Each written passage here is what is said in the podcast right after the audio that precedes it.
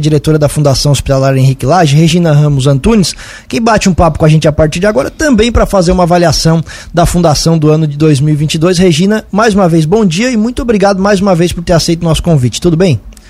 Bom dia, Tiago. Bom dia, Juliano. Bom dia a todos que nos ouvem. Um bom dia especial, então, para os funcionários da Fundação Hospitalar Henrique Lage. Tudo bem. A gente já conversava fora do ar aqui e, pelo que você contou para a gente, 2022 dá para considerar um ano positivo. Sim, bem positivo.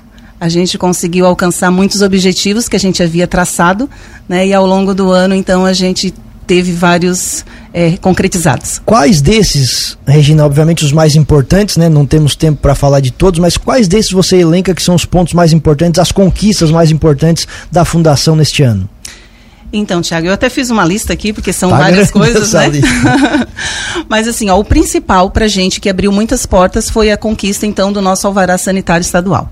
Né, através dele a gente conseguiu outras conquistas, né, por estar com eles então regularizados. A gente teve é, é, a conquista do alvará do, do, bombeiro, né, que também é importante, é, junto ao Corém, que a gente tinha uma notificação é, de 2020 a gente conseguiu regularizar e arquivar esse processo. Né, junto ao CRM, que a gente também tinha um processo, né, notificações em 2019, que eles vieram fiscalizar, então tinham lá pendentes várias regularizações para serem feitas. A gente conseguiu regularizar e nesse último dia 19 a gente conseguiu uma certificação de regularização de pessoa jurídica né, para a instituição, muito importante, que a instituição nunca teve também. Pela primeira vez, então, a gente tem essa regularização junto ao CRM. A gente conseguiu é, redução na tarifa de energia, uma economia entre 3.500 a 4 mil reais. Então, assim, é uma conquista grande. Esse valor a gente pode estar fazendo é, aplicação em outros é, serviços, né? A gente conseguiu também, junto à Casan, a Casana né, que eu falei agora, e junto também a gente conseguiu uma isenção é, da tarifa ali da, do ICMS da Celesc. Então, assim, uma redução também de R$ 1.500, em torno disso. A gente é, conseguiu uniformes e crachás para todos os funcionários. Né? Então, assim, todos os funcionários, quem for à instituição vai ver que está todo mundo identificado, todo mundo uniformizado.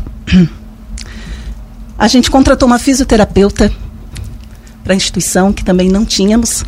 Né? Então, assim, ela é muito importante nessa questão do Covid, pós-Covid, os pacientes internados, né, que ficam lá, geralmente também tem pacientes é, com sequelas de AVC. Então, assim, ela presta esse atendimento para todos os pacientes, inclusive também para os pacientes da, da, da ala de saúde mental. As receitas do, da fundação hoje vêm da onde, Regina?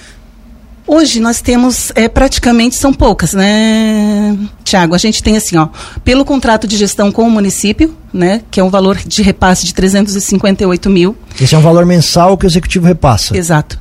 E a gente também tem a produção, né, que daí é aquilo que a gente produz de ambulatorial ali, né, do, do pronto-socorro, o BPA que a gente chama, que dá em torno de 42 mil, e mais as AIHs, que é de internação, nessa faixa também, 42, 43 mil.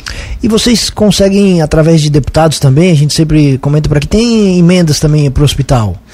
Tem, é, mas assim, ó, a gente faz parte é, da política hospitalar catarinense, né, que foi um programa é, destinado para incentivos também para os hospitais, né?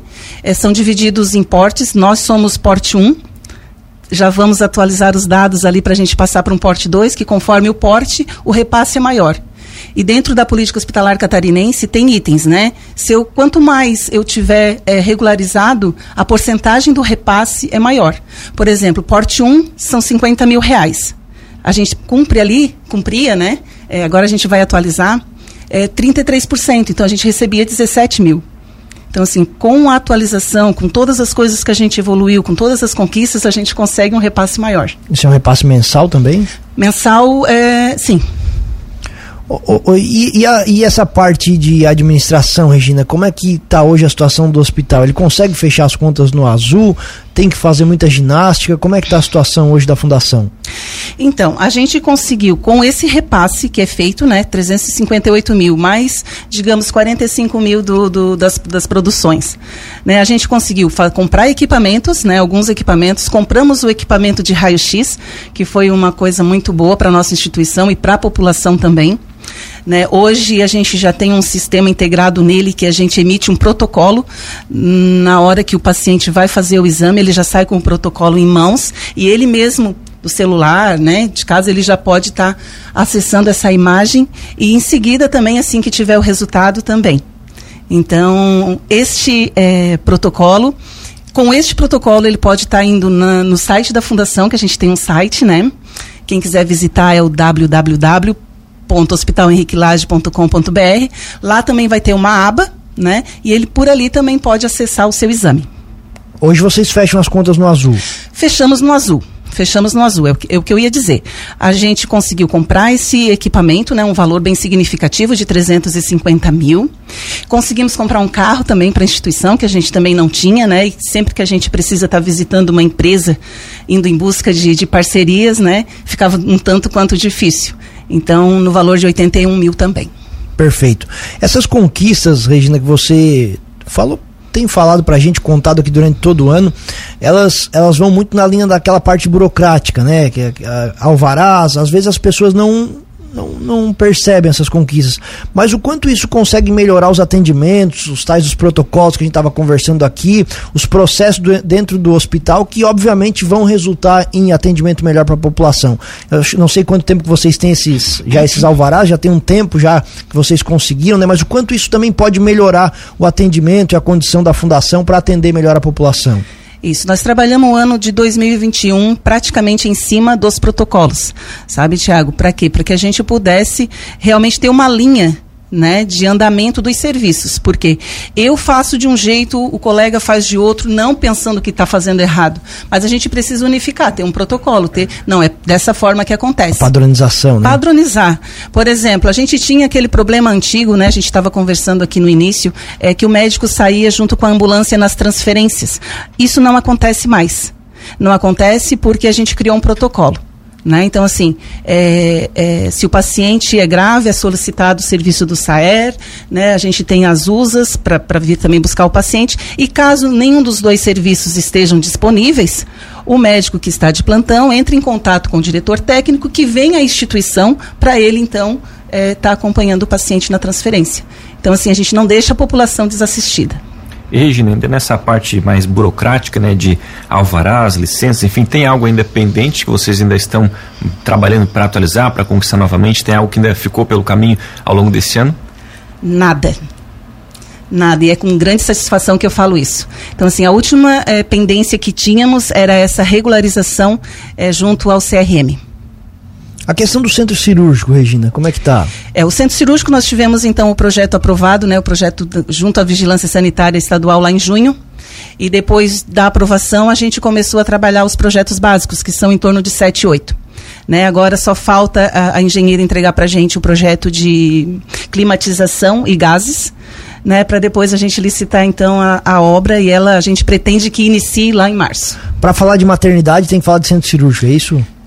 Sim, precisamos de um centro cirúrgico para ter a maternidade, porque se a paciente, né, se a gestante não evolui num parto normal, ela vai precisar fazer uma cesariana. Essas conversas sobre a maternidade, né, que foi muito falada em época de eleição e sempre é muito cobrada essa situação. Vocês têm conversado com o executivo sobre essa situação?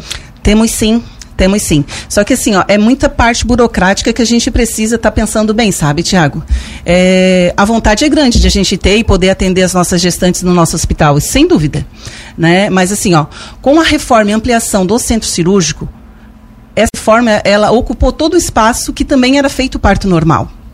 Sabe? Então, assim, ó, para adequar né, é, é, toda aquela parte hoje que a gente tem ali, basicamente vai ser ocupada pela central de material esterilização né? A lavagem, o preparo do material, né? Então, assim, a gente quem é leigo, quem não conhece, quem não, não, não sabe, pensa assim, nossa, mas todo esse espaço para isso só? Né? Não poderia usar outras coisas também? Não. A gente tem que cumprir tudo ali dentro do que pede e arrisca. Né? Então, assim, ó, hoje a gente precisaria até construir três salas, uma para pré-parto, outra para parto e outra para o recém-nascido nada é impossível. A gente está batalhando e está indo em busca. E Regina, como você comentou, né, a previsão é de começar as obras em março da reforma do centro cirúrgico, né? Recursos para isso já tem garantido? Vocês ainda vão em busca dos recursos para co concretizar a obra? Temos parte. E estamos batalhando, estamos indo em busca também dessa, desse restante que falta. Tem um orçamento mais ou menos de quanto vai para fazer essa reforma? Em torno de um milhão, um milhão e meio.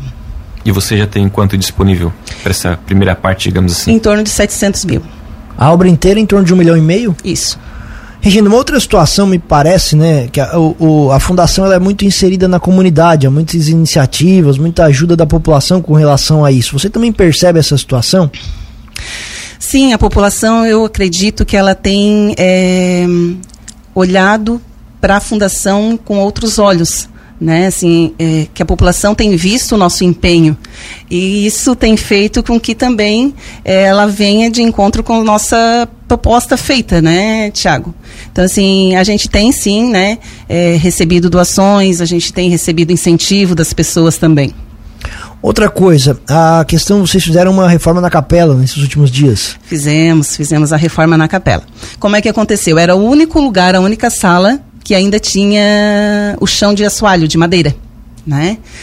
E é, a gente foi movimentar ali o altar, trocar né, os móveis de lugar e estava podre. Então, assim, poxa, é, chamamos o, o, administrador paroquial, né, o padre Deonor, e aí, em parceria, né, ele foi pedindo aqui, pedindo ali, e assim, olha, padre, tem a mão de obra né? Então aquilo que a gente conseguir, a gente já vai.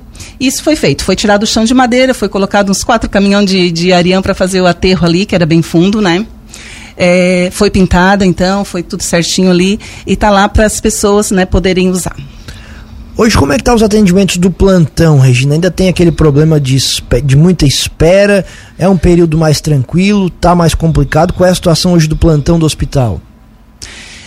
Tá mais tranquilo no meu ponto de vista. Né? Tem momentos, tem picos né, que, as, que acumula um pouco mais, né? Mas o número de atendimento também deu uma diminuída e eu acredito que isso se deve à procura das pessoas pelas unidades de saúde, isso é muito importante, né? É, o que eu digo sempre, né? A pessoa às vezes está com a pressão alta, vai ao hospital, ela vai ser medicada para baixar naquele momento. Então, assim, a gente não vai fazer investigação de o que está causando essa hipertensão. Né? É, essa, essa pesquisa, essa é, busca por saber o que está acontecendo é na unidade de saúde. Então, assim, as pessoas precisam sim procurar a unidade de saúde, né? E procurar o hospital realmente, assim, quando não, não tem. É, é uma coisa mais rápida, né? Um agudo ali, uma dor forte, intensa, que precisa procurar o hospital. E aí sim o atendimento não é demorado. E Regina, recentemente também vocês fizeram, firmaram uma parceria com o CISANREC, né, um contrato de prestação de serviços. Isso já rendeu algum fruto? Já tem algum município aqui da região utilizando os serviços do hospital? Então, com o Alvará, eu digo que ele é a nossa porta de entrada, né, para grande parte aqui das nossas parcerias. É, a gente credenciou então o hospital junto ao CISANREC. É, visitamos o município a princípio de Treviso, né, que é pela sua proximidade. Não que não possam vir pessoas de outros municípios, né? A gente já tem é, pessoas moradoras de Treviso, né, vindo realizar o raio-x aqui conosco, através do CISANREC. Para qual é a situação hoje de número de funcionários do hospital? Como é que é a estrutura? Nós estamos com 62 funcionários. Quais são as, as metas para 2023, Regina? Qual é o grande objetivo e aquilo que vocês ainda querem caminhar para o ano que vem? O nosso grande objetivo é manter aquilo que foi realizado até agora, né? É, e a reforma e ampliação do nosso centro cirúrgico. A gente até já conversou sobre isso em outras oportunidades, mas essa questão dos alvarás, as conquistas de vocês, elas precisam ser mantidas, né? São, são, são situações que precisam se renovar, não sei de quanto em quanto tempo, mas o trabalho precisa continuar. É, eles são válidos por um ano, né? Então, assim, a gente precisa manter o serviço né? Sempre dentro daquilo que já foi melhorado, para a gente não perder. A gente corre o risco sim de perder, não é? Ah, conseguimos alvará, tá tudo certo, vamos dar uma descansada. Não, os trabalhos continuam. A gente precisa sempre estar tá intensificando, né? Sempre ali de olho para que as coisas não se percam no caminho novamente, né? E para isso a gente conta sempre com os colaboradores, porque são eles os, os principais guerreiros ali, né? Tem, tem eu como líder ali, mas a gente sabe que se não for através deles, a gente também não consegue. É justamente sobre essa questão que eu queria lhe perguntar, porque obviamente todos esses processos também acabam alterando a rotina do, do trabalho do pessoal, né? Como é que foi implantar todas essas situações lá na fundação? Primeiramente, a gente re, reuniu um grupo né, de, de pessoas, né, em torno de sete, oito pessoas, é, que seriam as líderes né, em cada setor. Né? Então, cada um ficou com um, um determinado serviço. Né? A, a gente deu prazo, né? Aquilo que tinha dificuldade vinha, dizia assim, olha, não estou conseguindo aqui, a gente ajudava, procurava alguém para ajudar a pessoa, né? Até que a gente conseguiu então estar tá adequando todas essas essas burocracias, né? A parte ali de, de, de procedimentos ali dos POPs que a gente chama para para a gente dar sequência. E Regina, também recentemente vocês conquistaram através de uma parceria com a Coopermila e um escritório aqui de engenharia e arquitetura uma, um projeto de reforma da parte elétrica do hospital, né? É, porque tudo assim, ó, o nosso hospital ele é antigo, né? Tudo que a gente vai mexer, ele precisa de reforma.